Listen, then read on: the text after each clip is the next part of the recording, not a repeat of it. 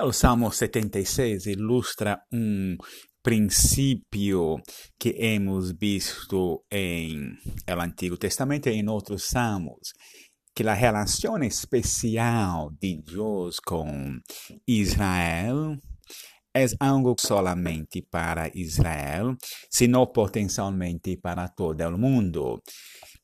Os primeiros dois versículos e enfatizam bastante a relação de Deus com Israel. Deus é bem conhecido em Judá, grande é seu nome em Israel. Hemos visto que a palavra Israel em el Antigo Testamento pode ter uma diversidade de significados. Acá há duas possibilidades. Uma é que Israel significa o Reino Unido, todo é pueblo de Deus. Nesse caso, o paralelismo está sendo uma ampliação. Deus é bem conhecido em Judá, da tribo. Grande é seu nome em Israel, todo el pueblo. Ou também, nesse caso, Israel pode ser la, el reino del norte.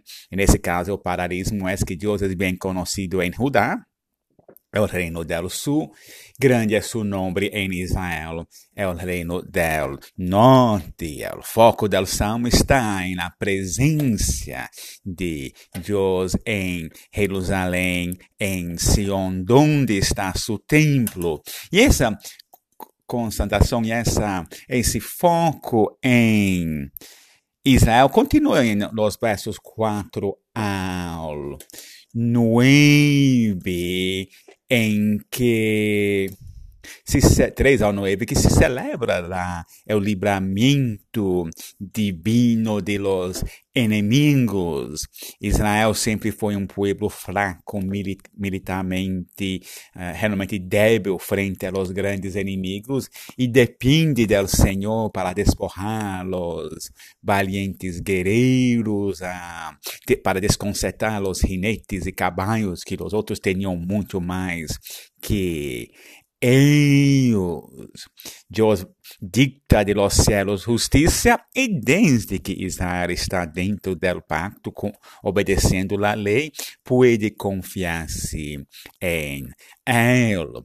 Então, o salmista se lembra como Deus se levantasse para juzgar e salvar a los mansos de la tierra.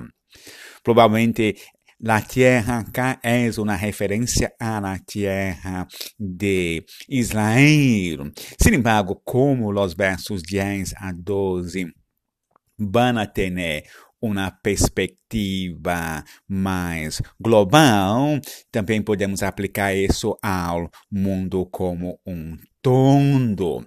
Los mansos de la tierra nos recordam de las palavras de Jesus, que los mansos de la tierra, los mansos heredarán la tierra, los mansos são bendecidos. É bom enfatizar que no Salmo isso provavelmente está em las palavras de Jesus. Los mansos da terra são bendecidos porque Deus vai levantar, juzgar e salvá-los.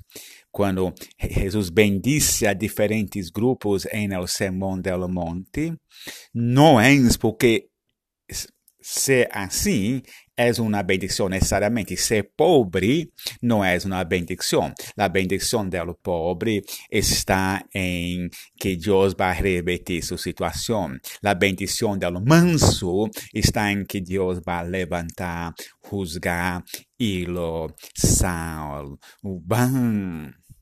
Pero nesse salmo que se lembra da relação com Deus de Israel, há uma invitação a todo mundo, cumplamos a Deus, é o Senhor, nossas promessas. E nesse foco, uh, essa invitação para atrair oferendas é interessante, porque nas outras nações, a costumbre em, em hora de dificuldade seria fazer promessas a seu próprio Deus.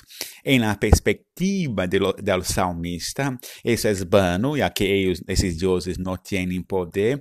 Então, invita ao mundo, às nações, hacer promessas ao Senhor, é o único verdadeiro Deus. El abate dos príncipes e dos reis de la tierra serão juzgados por Ele, pero a las nações há sim a possibilidade de acercar-se a Ele.